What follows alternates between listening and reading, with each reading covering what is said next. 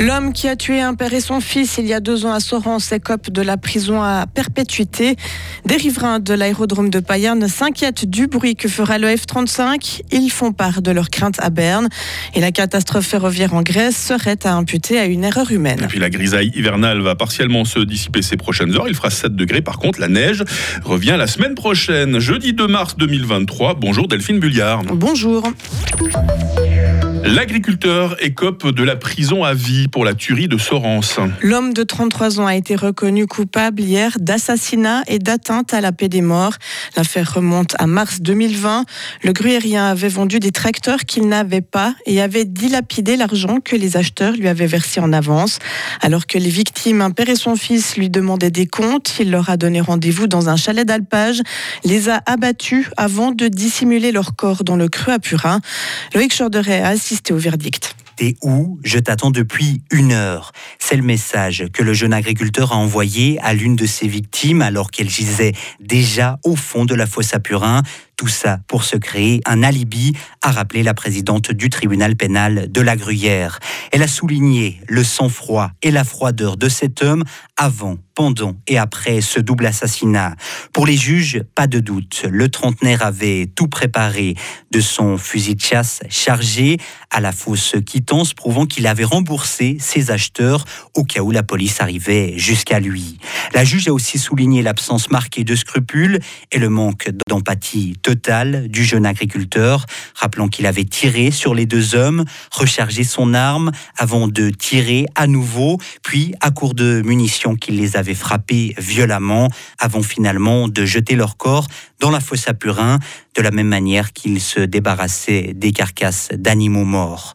Le trentenaire, chemise bleu foncé et pantalon beige, est resté impassible durant la lecture du verdict, le visage marqué, le regard fixé au sol.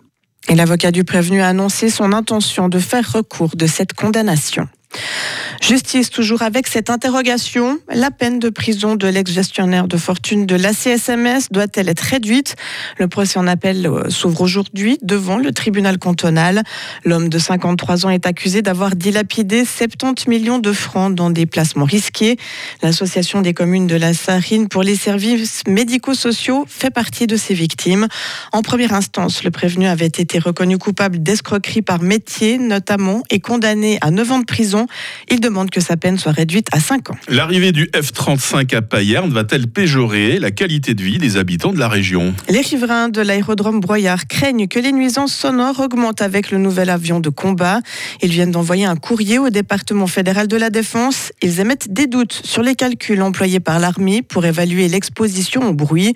Cédric Péclar, syndic de la commune des Montets et président de l'association pour la sauvegarde des intérêts des communes broyardes. Les tests, ils ont été faits dans des conditions qu'on remet en cause. Principalement dans le sens que l'avion F-35, on n'est pas sûr que la procédure de décollage elle a été faite dans le sens de l'exploitation future du F-35 sur la base de Payerne. Si je prends l'exemple, si aujourd'hui je vais acheter une Ferrari et puis que je veux euh, prouver à mon voisin qu'elle ne fait pas beaucoup de bruit, je veux sûrement pas partir à fond première, deuxième, pour lui montrer le bruit qu'elle fait. Si je dois démontrer qu'elle veut faire peu de bruit, c'est que je vais sûrement partir doucement. De son côté, l'armée suisse se veut rassurante, même si le F-35 sera plus bruyant que ses prédécesseurs. L'exposition au bruit restera identique selon elle, car le nombre de vols va diminuer durant l'année. Nouvelle protestation des employés de l'État de Vaud hier en fin de journée à Lausanne. Près de 1500 personnes ont manifesté pour réclamer une pleine indexation de leur salaire. Et la participation semble s'essouffler au cinquième jour de mobilisation. Le dernier rassemblement en date comptait au moins 3500 personnes au début février. Cette cinquième journée de mobilisation a eu lieu une semaine après une amorce de dialogue entre le gouvernement et les syndicats.